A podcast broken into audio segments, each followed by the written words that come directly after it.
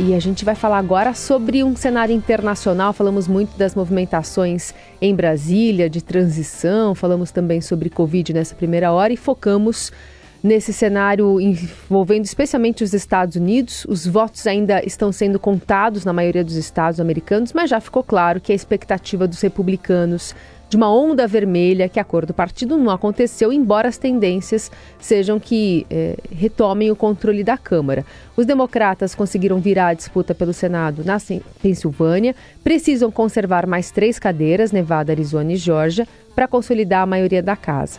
Uma das principais vitórias republicanas foi a de um antigo rival de Donald Trump, que a gente também fala aqui nesse assunto, puxando e recebendo nos nossos estúdios o Renato Vasconcelos, repórter de Internacional do Estadão, que está acompanhando tudo de perto, traz tudo quentinho para a gente. Bem-vindo, bom dia. Bom dia, Carol. Bom dia, Heisen. Sempre um prazer estar com vocês aqui. Prazer é nosso. Renato, é, acho que começar com, esse, com essa visão geral de uma expectativa. Ontem eu estava vendo uma entrevista do Donald Trump dizendo assim: ah, se a eleição, se os meus candidatos forem bem, pode me aplaudir. Agora, se eles forem mal, ninguém pode me criticar por isso. Então, na verdade, é isso, né? Ele tá. É... É, ele já. O Trump ele já se preparou para todos os, os cenários, né? lados, né? Como né? homem de negócios precavido, Exato. ele já tinha, já estava preparado para tudo. Mas os é... republicanos realmente estavam muito mais otimistas. As pesquisas mostravam mais isso também, né? Isso, Carol. As pesquisas mostravam essa tendência. É, o Trump, especificamente, ele forçou muito durante as primárias republicanas para que os seus candidatos, aqueles candidatos mais radicalizados, que aceitam a narrativa de fraude eleitoral na, nas últimas eleições presidenciais, eles fossem os candidatos, né? Então, é, ele tinha essa aposta muito alta, mas já tinha feito, como você disse, esse meia-culpa de que, ah, se alguém for derrotado eventualmente na eleição com os democratas, eu não tenho nada a ver com isso. Existia essa tendência, é, eles alardearam talvez muito mais do que isso houvesse, né, inflaram essa expectativa e acabou que é, o resultado das urnas é, não mostrou todo esse favoritismo do trumpismo, né, como era esperado. Hum. Vamos, vamos dividir por casos agora, começando pela Câmara, né? Lá é a Câmara dos Representantes, né? É, lá vai, vai se consolidando a vantagem republicana mesmo. Isso, vai se consolidar. É, muito provavelmente é, é, possível que hoje ou amanhã eles já passem esse número mágico que é das 218 cadeiras, tá né? com 207 agora, é isso? Exato. Resultados, os resultados projetados, projetados. apontam 207 cadeiras. É, enfim, é natural, é um processo comum para todo governo que entra perder cadeiras na Câmara, né? Mas o que os analistas apontam até o momento é que esse não é nenhum cenário catastrófico. É, Bill Clinton perdeu cadeiras, Obama perdeu cadeiras antes da reeleição. É, Para falar do lado republicano, Donald Trump perdeu quase 40 cadeiras na Câmara, o, em um resultado raríssimo. Os democratas eles conseguiram ganhar a Câmara no, no ano da reeleição do Trump. Então, é um cenário que já era esperado, mas a derrota não foi tão grande. Eles ainda podem conseguir o um empate né, no Senado e isso garantiria não perder o Congresso totalmente, que é o que travaria a pauta de um uhum. eventual segunda perna ou um segundo mandato. Biden. E o que, que, teria entrado nessa, nesse contexto para esse dano não ser tão grande como esperado e como sempre foi, como se diz historicamente? O que está se projetando? Então, é, lógico, um sucesso eleitoral dos, dos democratas, que se explica pela própria campanha, enfim, uma, um esforço eleitoral muito grande de fazer é, a base democrata votar. Alguns analistas apostam... Tem muita gente votar, né? Sim, sim. É, em alguns estados, inclusive, bem mais do que o esperado. Uhum. Se eu não me engano, é o caso da, da Geórgia, que vai haver segundo turno agora. Mas o fato é que os democratas conseguiram mobilizar essas bases. Alguns analistas eles apontam até que em função é, das proposições que são vo votadas em paralelo, então algumas proposições sobre aborto que foram votadas, sobre maconha, né, uso recreativo de maconha e etc. Todas essas, essas votações elas permitiram que mais pessoas fossem às hum. urnas.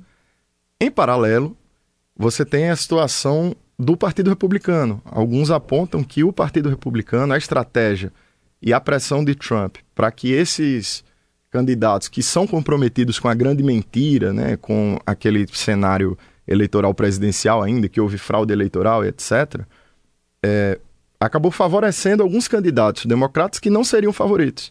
É, no caso da Pensilvânia, que é, talvez seja o caso mais marcante, né, onde aconteceu a virada, o candidato democrata ele venceu um, um dos candidatos trumpistas, que era o, o Dr. Oz, né, o Mehmet Oz, figura pública de televisão, apoiou fraude eleitoral e tudo mais, e acabou, enfim, é, virando. Então, esse. Em certos estados, como é o caso do Wisconsin, que os republicanos acabaram ganhando, e outros, é, nessa radicalização dos candidatos republicanos, foi inclusive durante as primárias, é, como é que eu posso dizer? Eles foram incentivados, né, impulsionados pela própria campanha democrata que preferia concorrer contra esses radicais e se colocar como uma posição para moderados também. Hum. Então eles conseguiram comer parte desses, desses, dessa preferência, desses votos. Então, explicando aqui o, o, como é que funciona lá, a, a, na Câmara, como você disse, está se consolidando uma vitória, que não vai ser de goleada, mas vai ser uma vitória dos republicanos. Mas no, no, no Senado, uh, o se a gente fazer um paralelo, fizer um paralelo, paralelo com o futebol, os democratas jogam pelo empate, não é isso? Está 49 a 48 para os republicanos na projeção. Por que, que tem o voto de desempate que é da vice-presidente da República? Exato. É assim que ah, funciona? É assim que funciona. É, a Kamala Harris ela tem esse poder, digamos assim, no Senado de desempatar as votações. É, eventualmente, é, é bom que se coloque isso, alguns senadores republicanos da legislatura passada em certas proposições, votaram com os democratas. E isso já seria o suficiente para fazer um eventual desempate. É, mas, no caso do Senado, na composição atual, a Kamala Harris seria o voto decisivo e faria o desempate. Vamos falar um pouquinho sobre a Flórida. Por que, que o governador republicano de Santos foi o maior vitorioso das eleições? É, o DeSantis, é, de ontem para hoje, ele foi a figura que teve maior repercussão, né? a gente tem que explicar que o Partido Republicano ele atravessa uma crise, né? Ele está rachado até certo ponto em função desse trumpismo muito exacerbado, né? Essa ala trumpista que foi quem fez o presidente e tudo mais no, no, na última vez que eles ocuparam a cadeira da presidência. É, a gente pode dividir, os analistas têm dividido basicamente em três grandes grupos, né? Que seria o grupo subordinado ao presidente Donald Trump, que teve sucesso eleitoral na Câmara, principalmente. Uhum. É, um grupo ligado ao establishment do partido a, seria aquele partido republicano mais tradicional, que está mais ligado ao mercado, a algumas pautas ali da, da, classe A, digamos assim, americana, que teria a Liz Cheney, o Matt Romney, que foi candidato a presidente contra o Obama, o senador uhum. Mitch McConnell. E tem essa terceira, essa terceira ala, que começa a ser encabeçada pelo Ron DeSantis, é, que está disposta a fazer uma moderação econômica, mas ao mesmo tempo não se importa nem um pouco em fazer essa guerra cultural que é incentivada pelo Trump. Hum. Então ele seria um nome atrativo tanto para esse setor mais conservador, quanto em uma eventual disputa direta pela vaga republicana à presidência em 2024, ele poderia atrair alguns votos trumpistas também, enfim, ou de alguns conservadores mais radicalizados que não pretendem necessariamente apoiar uma nova candidatura do Trump. É, Posto esse cenário, a gente tem a, a eleição de terça-feira, onde ele conseguiu uma reeleição fácil, aumentando a margem de votos na Flórida, que é um daqueles swing states, um dos estados que costumam definir a eleição porque não tem uma base consolidada uhum. e tem um número é, relevante de delegados para a eleição presidencial. E ele conseguiu reverter é, os votos no condado de Miami-Dade, que há 20 anos nenhum republicano ganhava, né? É um reduto democrata dentro da Flórida. Então, ele se consolida, é, é, é fato que ele pode ser herdeiro desse trumpismo em uma versão talvez um pouco mais moderada, mas é cedo para dizer. É, então, ele, ele aparentemente é o, é o grande vencedor, sim, dessa eleição. Porque a Flórida é um, é um estado onde tem muita imigração, muito latino. Tem algumas questões que estão muito mais ligadas à pauta democrata às vezes quando a gente tenta explicar aqui o bolsonarismo, né, por exemplo, algumas pautas que se ligam, é, é difícil entender, é, por exemplo, uma associação de armas com é, pessoas que são ligadas mais à igreja. E aí a gente tenta aqui, com especialistas, é, entender algum tipo desse movimento nacional. Lá, é, Trump é, construiu um muro, começou a construir um muro ali, né, na divisa Sim. do México. Como é que essa população latina pode ter encontrado no de Santos um discurso acolhedor? Então, é, nossa colega na editoria do Internacional, Carolina Marins, repórter também, ela fez uma matéria sobre isso recentemente e não, não existe um único fator que explique isso, né? Mas a gente tem que pensar um pouco também em quem são esses latinos que estão na Flórida.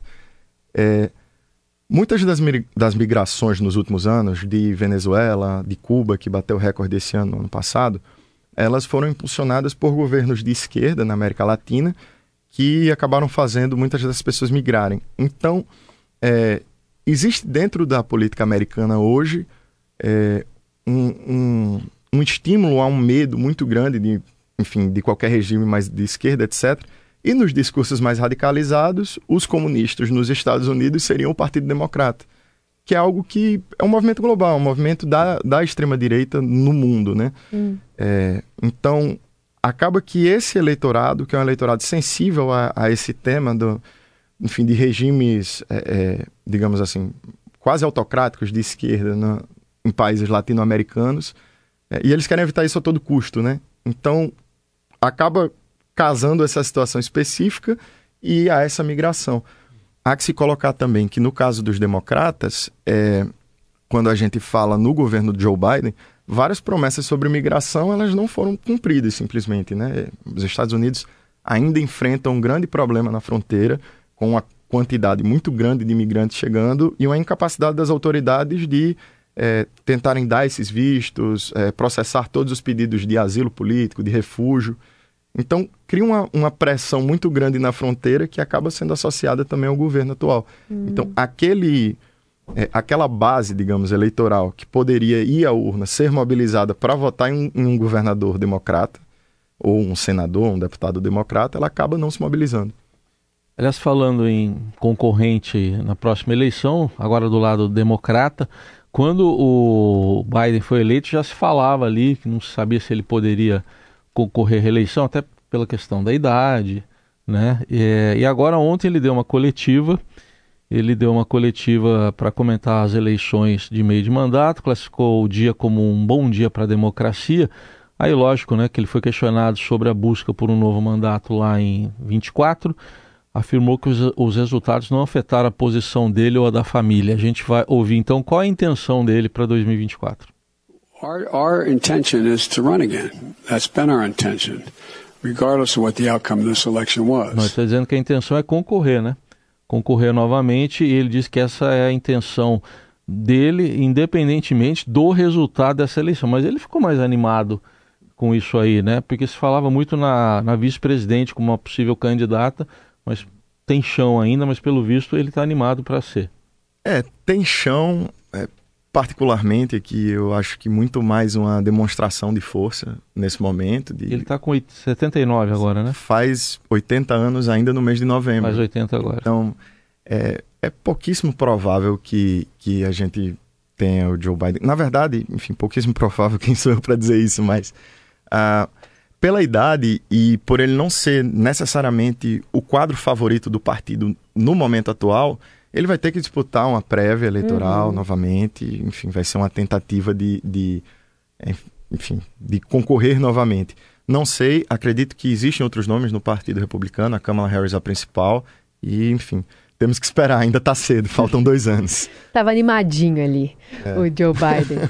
Muito bem, esse é o Renato Vasconcelos, repórter de Internacional do Estadão. Você continua acompanhando em tempo real tudo que está acontecendo na apuração né, lá dos Estados Unidos. Como disse aqui, o Renato vai longe até dezembro, a gente tem coisa acontecendo, mas as projeções estão indicando esse cenário que a gente conversou aqui. Renato, obrigada pela participação. Ah, obrigado, Carol. Obrigado, Heisen. Até a próxima. Valeu.